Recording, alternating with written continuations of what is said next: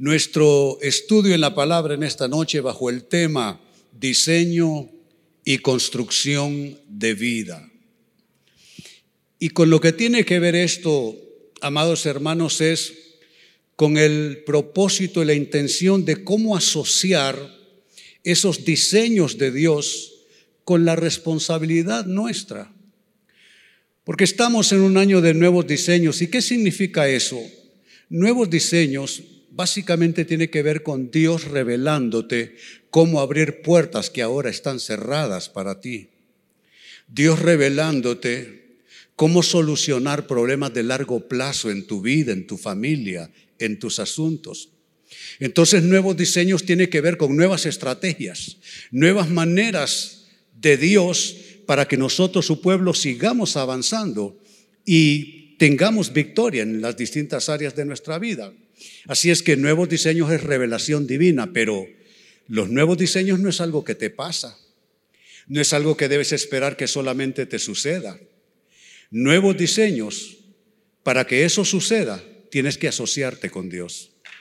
Un año de nuevos diseños es precisamente eso, asociar tu vida, tus decisiones, tus actuaciones con Dios. Pues con esto tiene que ver el mensaje. Diseño, eso es la parte de Dios, y construcción de vida, que es la parte tuya y mía. En otras palabras, cómo asociar la revelación divina con la responsabilidad humana. Y mi primera nota puesta en pantalla para ustedes es lo siguiente. El diseño es vital, definitivamente sí. Estamos en pandemia, hemos tenido que aprender cómo afrontar la vida en ese contexto de pandemia. Algunos de nosotros estamos realizando actividades de otra manera a como lo hacíamos antes de la pandemia, porque tuvimos que buscar nuevos diseños para vivir, nuevos diseños para salir adelante, nuevos diseños para continuar con nuestra vida. Yo estoy asombrado como en este año de pandemia todo lo que es el modelo de mi trabajo cambió totalmente, absolutamente. Lo hago todo completamente diferente y hago cosas que no hacía antes de la pandemia. Así es que el nuevo el, diseño de Dios es vital, como Dios nos da el mapa, si ustedes lo quieren llamar así, la brújula, el modelo, eso es vital, pero también es crucial cómo tú construyas con el diseño de Dios. No sé si lo, está, han notado. Pasó enero, pasó febrero, pasó marzo y está pasando casi abril. Cuatro meses y yo te pregunto, ¿tú ya te encajaste en el año de nuevos diseños? ¿Ya tú te ensamblaste en una manera nueva de Dios para manejar tu vida o estás en medio de una tempestad?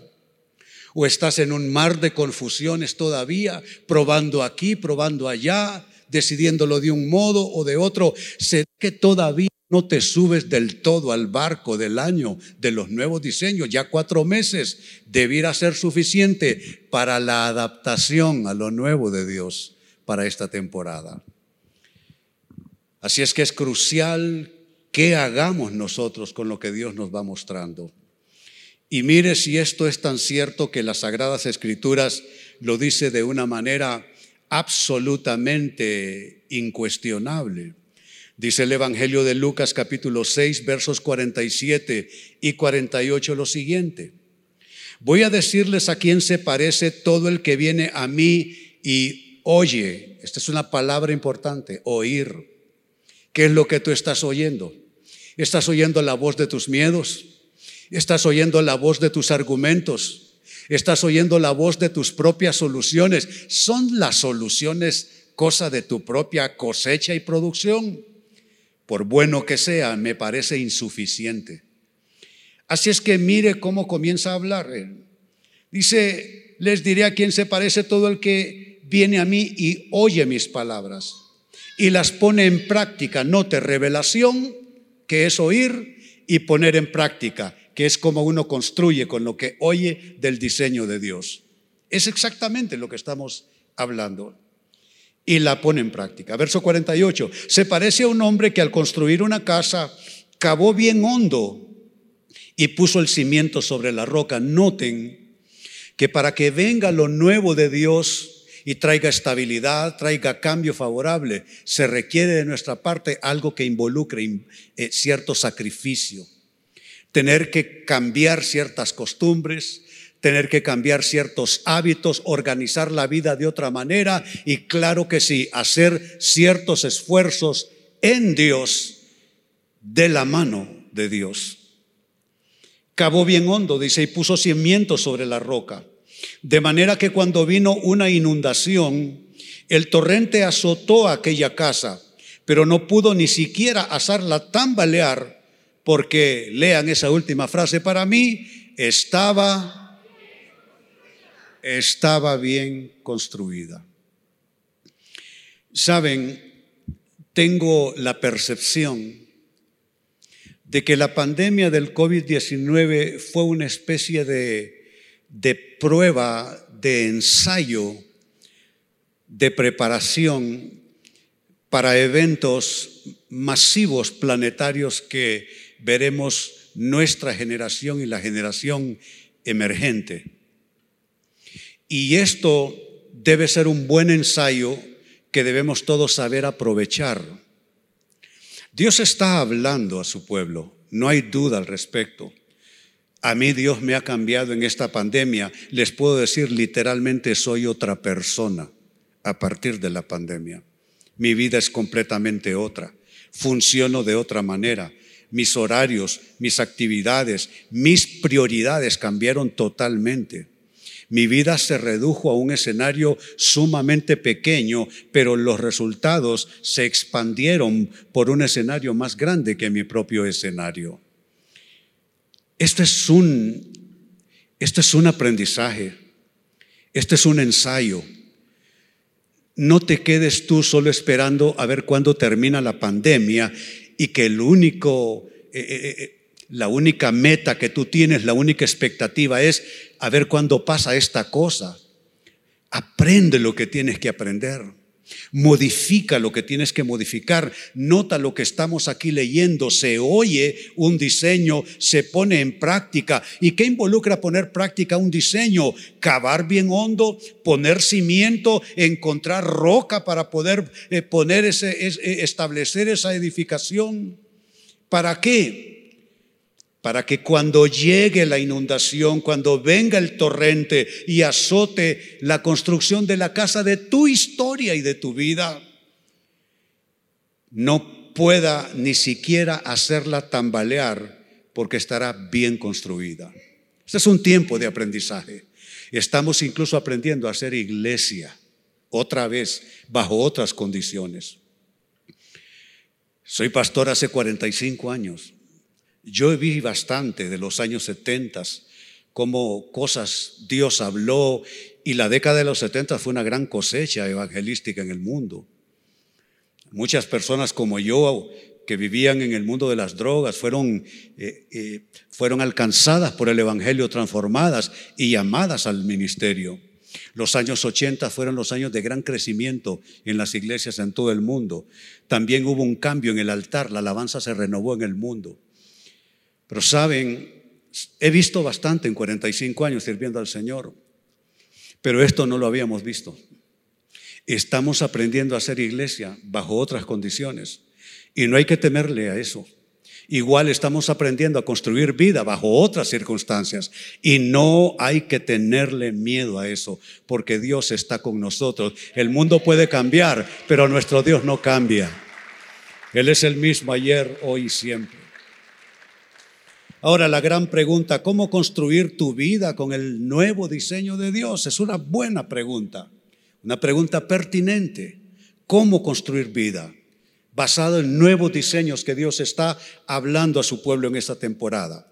Primera respuesta, hay que oír, porque así comenzó el texto introductorio diciendo, el que viene a mí y oye mis palabras. Es importante oír y oír a Dios Oír no cualquier oferta, que las hay, ¿eh? Oír no cualquier propuesta, que las hay también. Asegurarnos de estar oyendo la palabra de Dios. En esta situación donde hay ciertas alarmas que se han activado con la pandemia, la situación financiera no es fácil para ninguna persona, en ningún círculo la cosa es fácil, la vida en sociedad eh, se ha vuelto completamente diferente. Nuestros hijos, si los tenemos, niños pequeños, han estado todo un año y más recibiendo escuela en la casa, sin contar la presión que significa eso para los padres y madres de tener a sus chiquitos 24/7 en la casa. Pero sabe, en una situación así es fácil perderse y comenzar a acariciar otras propuestas que están todo el tiempo surgiendo en medio de la sociedad, los medios de comunicación, los gurús de las economías mundiales, los que hablan en nombre de la ciencia, los que le han puesto todo a la esperanza en la vacuna, en fin. Pero qué importante es oír lo que Dios tenga que decir para nosotros. Mire cómo lo dice la carta a los Romanos capítulo 10, versículos 16 y 17. Comienza con un reclamo, un reclamo del cielo. Dice así, mas no todos obedecieron. Lea para mí esa frase que he destacado, no no todos obedecieron. ¿Qué tal si lo leen con más fuerza y como con más orden? No, no todos obedecieron. Es un reclamo de Dios. Desde los días de Pablo, el problema de nosotros los humanos es que no todos sabemos oír a Dios. Y no se crea que porque usted está sentado aquí en la iglesia en esta noche, o usted que me está viendo en la televisión o me escucha por la radio, no dé usted por sentado que porque tiene contacto con temas de Dios es que usted esté oyendo a Dios, no necesariamente. Usted puede estar sentado aquí pensando en lo que va a ser el día lunes, o revisando cada tres minutos su móvil a ver qué, qué, qué, le está entrando, qué mensajes, qué cosas. Qué importante es oír a Dios y note, Dios se está quejando de nosotros, mas no todos obedecieron al Evangelio. No todos. Yo quiero obedecer la voz de Dios. ¿Cuántos quieren obedecer la voz de Dios aquí en esta noche? No todos obedecieron al Evangelio, pues Isaías dice, note que el reclamo viene de más atrás de los días de Pablo, viene desde los días del profeta Isaías. Isaías dice, Señor, ¿quién ha creído? ¿Cuál es la pregunta? ¿Quién ha creído? Sabe, tengo la sensación de que las iglesias todavía están llenas de gente incrédula, que no le creen a Dios. Le creen a Dios cuando todo pinta bien. Pero ¿sabe cuál es el mejor momento de creerle a Dios? Cuando las cosas se ven mal. Ese es el momento ideal y perfectísimo para creerle a Dios. ¿Quién ha creído a nuestro anuncio? Dice Isaías. Y Pablo amarra todo esto con lo que dice en el verso 17. Así que la fe es por el oír. Note cómo viene la fe. La fe es por el oír. Solo si oyes a Dios, tu fe crecerá. La fe es por el oír y el oír por la palabra de Dios no la palabra de ninguna otra persona, sea quien sea, hable de lo que hable, tenga que decir lo que tiene que decir. Nosotros estamos y debemos estar dispuestos a oír la voz de la palabra de Dios porque es lo que va a traer fe suficiente a nuestras vidas como para pasar la pandemia y cualquier cosa que se nos ponga por delante en el nombre del Señor. Entonces lo primero para construir tu vida con el nuevo diseño de Dios es oír, pero no cualquier oferta, no cualquier propuesta, sino oír la palabra de Dios. Segunda respuesta, ¿cómo construir tu vida con el diseño de Dios? Tienes que practicar, tal como leímos en el texto introductorio. El que viene a mí oye mis palabras y las pone en práctica, dijo Jesús. O sea que oír no es todo el proceso, oír es la primera parte del proceso. Sin oír de Dios no puedes tener fe porque la fe no procede de ti. La fe procede de Dios. Hay dos clases de fe básicamente, la fe natural y la fe que es un don espiritual. Con la fe natural, tú te, eh, tú te vas a tu casa hoy en la noche y te acuestas y tienes fe suficiente para pensar que mañana lunes te levantas a tus actividades. Esa es una fe natural. Tú estás sentado aquí y luego sales y te vas a tu casa y tienes la fe de que todo va a estar bien mientras tú estás aquí. Es una fe natural que todos las tenemos, hasta los ateos tienen esa fe natural. Pero está la otra fe, que es la que viene de Dios, que se inicia con el oír su palabra. Nosotros no somos generadores de fe. No somos generadores de fe. Nosotros recibimos la fe. Pero lo que estoy diciendo, oír la palabra no es todo. Eso solo es el principio del proceso. Tener fe no es todo el proceso, es el inicio del proceso. Cuando tú tienes fe hay algo que sigue y es practicar. Y esa es la segunda respuesta. Hay que practicar no cualquier teorema, no, no, no, no. Practicar la palabra de Dios. Practicar la palabra de Dios.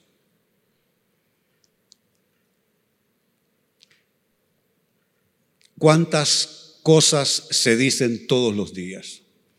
Yo leo no menos en mi dispositivo, no menos de 10 eh, como pudiéramos llamarle, medios de noticias internacionales. Las noticias españolas, RT, la BBC, los periódicos de nuestro país, en fin. ¿Y cuánta cosa leo yo? Pero sabe, nosotros no estamos para practicar el invento de nadie. Nosotros estamos para practicar la palabra de Dios lo que dice la palabra de Dios, en medio de una pandemia. Sabe, en medio de una pandemia Dios puede bendecir nuestras finanzas. Yo leo de lunes a viernes todas las noches en mi programa testimonios de personas que están siendo prosperados y sanados en medio de la pandemia. Y ellos han aprendido a repetir un dicho que yo les he metido hasta la médula y es que en el cielo no hay crisis, en el cielo no hay pandemia, en el cielo solo hay planes. Y eso es lo que nosotros debemos repetir en nuestra vida, en nuestro corazón. Dios tiene planes. Esta pandemia no le estorba los planes de Dios. Dios que cuando te llamó al Evangelio, cuando me llamó al Evangelio, el plan que hizo Dios para ti, ¿tú crees que una pandemia le va a estorbar? A Dios nadie le arruina sus cosas. A Dios nadie le arruina sus cosas. Y una pandemia no va a arrugar el plan de Dios. Él tiene un plan para tu vida y Él lo va a cumplir con pandemia o sin pandemia. Él lo va a cumplir. Así es que anímate y practica la palabra de Dios. Lo dice Santiago en su carta, capítulo 1, verso 22, y complemento con el verso 25. Dice, pero sed hacedores de la palabra y no tan solamente oidores. Note, se trata de hacer, no solo de oír. Es que oír oímos todos, pero hacer, no todos hacemos algo con lo que oímos. Sed hacedores de la palabra y no tan solamente oidores. Y note que el que solo oye y no hace nada, ¿cómo se le califica? Engañándoos a vosotros mismos. Cuando tú no comprometes tu voluntad con la palabra y no te comprometes a construir con la palabra, no importa lo que esté pasando, tú solo eres un engañado, una engañada. Te estás engañando a ti mismo. No lo dice René, lo dice la palabra. Sed hacedores de la palabra y no tan solamente oidores, engañándoos a vosotros mismos. Verso 25 mas el que mira atentamente. Esta es una manera interesante de decirlo. El que mira atentamente. Tú tienes que ser cuidadoso con la palabra. Tienes que ser cuidadoso. Tú tienes que aprender a mirar atentamente la palabra, a oír atentamente la palabra, a leer atentamente la palabra, a estudiar atentamente la palabra. Eso es importante. Mirar atentamente significa estar suficientemente concentrado. Tú tienes que concentrarte en la palabra. Tú no puedes leer un versículo mañana lunes por la mañana para sentirte bien el resto del día. La Biblia no es una pastilla. La Biblia no es un analgésico. La Biblia no es para que tú picotees como picotean las gallinas y te comas un versículo hoy y un versículo mañana. Tú necesitas aprender a mirar atentamente. Tú debieras no menos de leer la Biblia una vez al año de tapa a tapa. Tienes que comprometer tu voluntad. Los años que tengo de creyente son las veces que he leído de tapa a tapa mi Biblia. ¿Te das cuenta? Mirar atentamente es una frase importante. El que mira atentamente en la perfecta ley, la de la libertad, y persevera en ella, no siendo oidor olvidadizo, sino hacedor de la obra. Lean la última frase conmigo. Este será bienaventurado en lo que hace. ¿Sabe qué significa bienaventurado? Significa muchas veces feliz, muchas veces dichoso. O sea, Alguien exitoso está diciendo. Serás una persona exitosa si tú miras atentamente en la palabra y no hay nada en tu vida que no construyas con palabra. Crear hijos, establecer un matrimonio, tu negocio tiene que ser construido con la palabra. Tu ministerio, cualquier actividad a la que te dediques, debe ser construido con la palabra. Cualquier otra cosa es construir con hojarasca. No va a aguantar el embate de la prueba. Y tres, cierro con esto, ya el tiempo se me fue. ¿Cómo construir vida con el diseño de Dios? Tienes que cavar hondo, cavar hondo, muy hondo, y poner a Jesucristo como cimiento en ese proyecto de vida tuyo. Cavar hondo y poner a Cristo como cimiento, no otra cosa, a Jesús. Mi última escritura, primera los Corintios 3, versos 11 al 14, porque nadie puede, dígame esa frase. Una vez más, nadie puede, significa que no hay excepciones. Nadie puede poner un fundamento diferente del que ya está puesto, que es Jesucristo. Si alguien construye, y esto es frase de advertencia en la Biblia, si alguien construye sobre este fundamento, ya sea con oro, plata, piedras preciosas, o con madera, heno y paja, su obra se manifestará tal cual es, pues el día del juicio la dejará al descubierto. ¿Sabe? La pandemia es una especie de día de juicio. Dios juzgó a las naciones más poderosas del planeta. Los más ricos fueron los que quedaron de rodillas. Todavía Estados Unidos es el país con más contagiados de COVID en nuestro continente. Brasil, el país que era como otra cosa dentro de nuestro continente, en cultura, en idioma, en, avances. Brasil construye carros desde que yo era niño. Brasil es el país de este lado de América, de lo que es Centroamérica hacia el sur, con más contagiados. Italia de rodillas, España de rodillas, Alemania de rodillas, Inglaterra de rodillas. Pero vaya pregunte por Israel. ¿Sabe cuál es la noticia del día? Ya la noticia es que la pandemia pasó en Israel. Ya no hay pandemia. Andan la mascarilla solo como una precaución de unos días, pero en, en, Israel ya pasó la pandemia. ¿Sabe por qué? Porque el que se mete con Dios, a ese las cosas le van a salir bien siempre, siempre.